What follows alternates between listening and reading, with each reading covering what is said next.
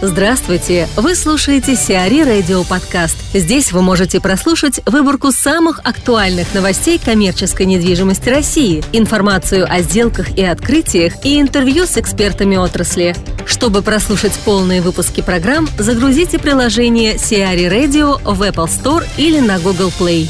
Вячеслав Зелепуга, коммерческий директор А плюс Development, рассуждает о распределительном центре для Wildberries, развитию e-commerce и других трендах складского рынка. Какие-то конструктивные особенности этого проекта можете раскрыть, принимая во внимание масштаб распределительного центра и специфику заказчика?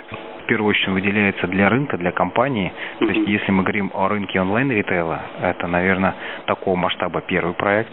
И э, именно здесь идет создание собственных больших площадей, с которых будет осуществляться дистрибьюция по всей стране. Сколько времени займет реализация? Реализация этого проекта у нас рассчитана в несколько этапов, и все этапы планируется реализовать менее чем в два года. Первый доступ уже будет а, предоставлен клиенту летом следующего года. А сколько всего этапов будет? Три этапа основных. Вообще, какие тренды среди заказчиков? На какие параметры обращают внимание в первую очередь? Если не говорить о Wildberries, а в целом говорить о рынке интернет-торговли, да. о e-commerce, то можно сказать, что сам бизнес, сам формат бизнеса предъявляет определенные требования как к организации логистики, так и к объектам недвижимости, в которых они размещаются, в том числе к складским комплексам. Данный формат предполагает большой объем мелкоштучной комплектации, большой объем подбора. Соответственно, это приводит к тому, что начинают использоваться иные технологии, начинают использоваться многоуровневые мезонины, что как раз начинает формировать иные требования к объектам недвижимости. То есть они требуют большей высоты, а большей нагрузки на пол. И это можно видеть, наверное, у большинства или у всех, можно сказать, лидеров онлайн-торговли.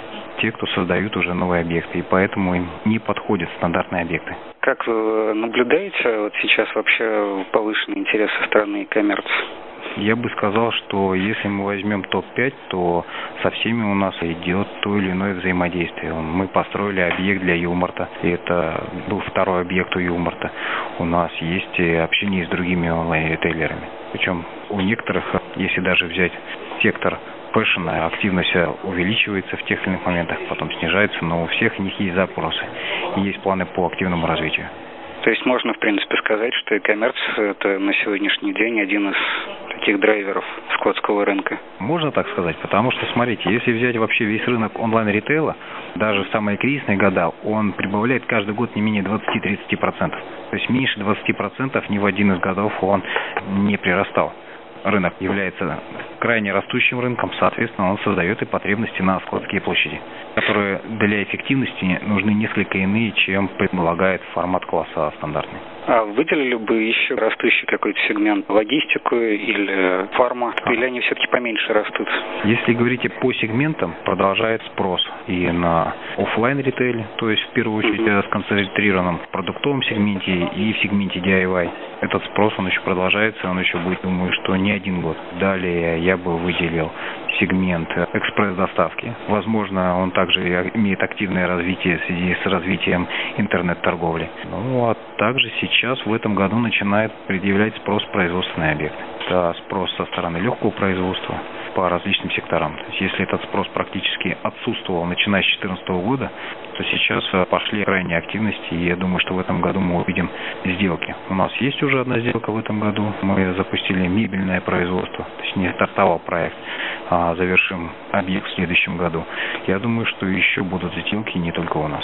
Иван Подчинщиков, управляющий партнер компании IPG Estate, о сделке по включению северной столицы в сеть офисных центров «Сенатор», а также АБЦ «Аэроплаза», который также рассматривался оператором для покупки.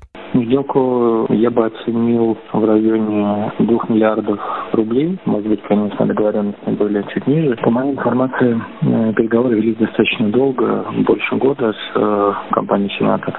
И бюджет покупки сделки оценивается в таком диапазоне. Какова окупаемость? Окупаемость при такой стоимости, может, 10 лет, при той загрузке, которая сейчас есть в северной столице, это в районе там, 98%. Небольшие блоки только стоят пустыми, которые достаточно востребованы. Я думаю, что в ближайшее время они будут для и бизнес-центр Северная столица отличается своими якорными арендаторами международными российскими. Я бы выделил э, компанию Siemens, компанию Raiffeisenbank, э, Deutsche Bank. Э, причем э, компания Raiffeisenbank не так давно перевезла свои службы с Садовой улицы, как раз бизнес-центра «Сенатор», увеличив площади Северной столицы, вложив достаточно большие средства в оборудование нового офиса. Совсем недавно как раз был в их офисе. Вот, компания вложила деньги в инженерию, поменяла достаточно много систем. Поэтому бизнес-центр на сегодняшний день... Ну, также можно отметить и компании Siemens, и Deutsche Bank, которые вложили достаточно большие средства в реконструкцию собственных офисных помещений. Сенатор также интересовался бизнес-центром Аэроплаза. Как можете этот объект оценить? Аэроплаза достаточно интересный объект с точки зрения, опять же, окупаемости выполнения. Были аэроплазы при заполнении сложности своего рода, да, все консультанты города работали над этим объектом, но достаточно долго объект заполнялся. Э, на сегодняшний день один из якорей является компания «Деловые линии». Также объект заполнен на 100%. По моей информации, одно помещение на первом этаже на сегодняшний день свободно. Аэроплазы продавали тоже в районе там, года-полутора, велись переговоры с несколькими крупными игроками. По моей информации, Аэроплаза тоже на стадии подписания, даже, может быть, уже сделка совершена.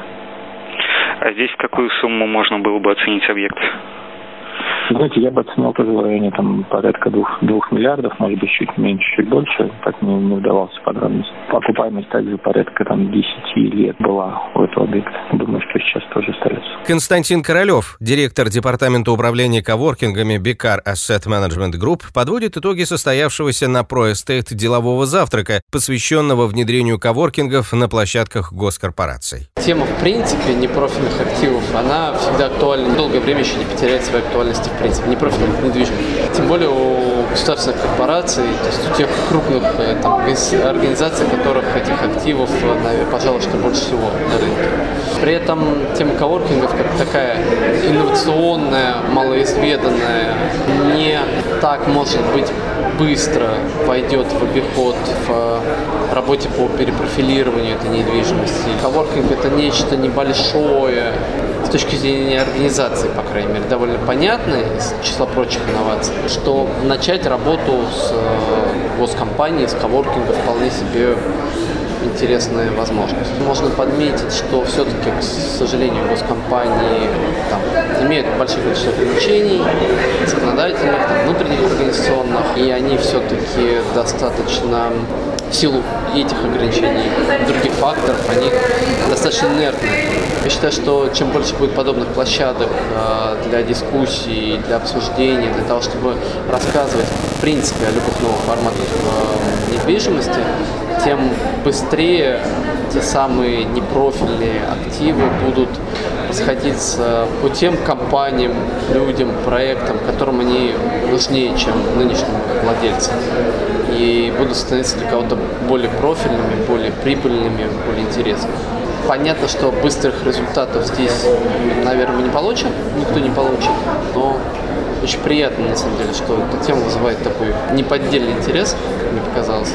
Вы, мне кажется, уже почти год назад открывали московский коворкинг, вот офис. Именно, офис, да. да офис, и э, говорили там вот на презентации э, отчасти о том, что должно произойти какой-то какой переворот в голове, в головах у людей, э, чтобы к коворкингам начали как-то более серьезно или более внимательно относиться. Вот для этого, собственно, происходят все эти мероприятия.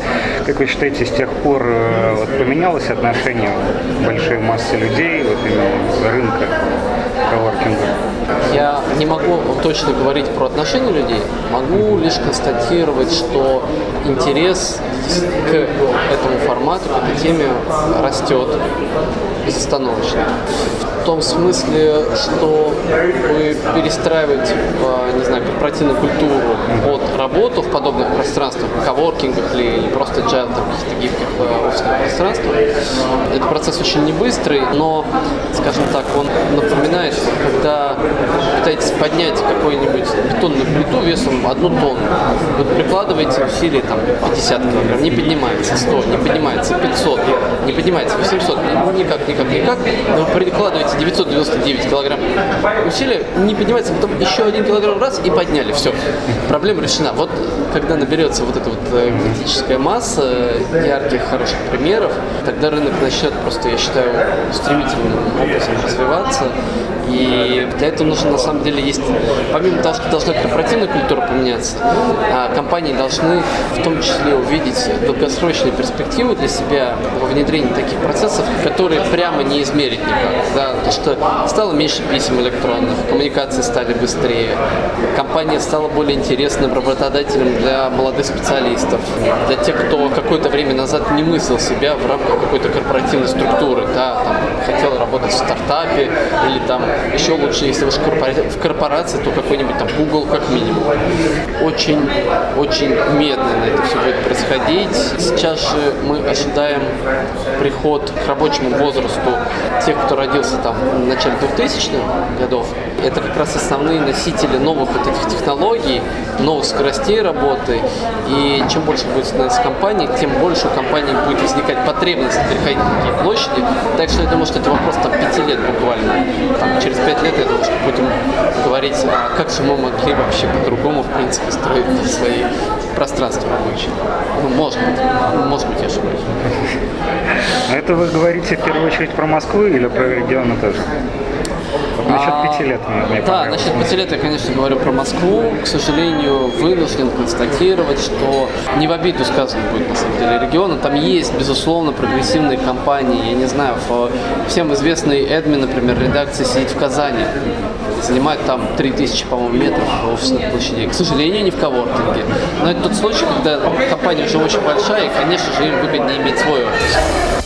Сиари Радио. Эксклюзивные рубрики «За и против», «Ноу-хау», «Ремейк», «Новые форматы». Слушайте в полных выпусках программ в приложении Сиари Radio. Приложение доступно в Apple Store и на Google Play. Более подробная информация на сайте siari.ru slash radio.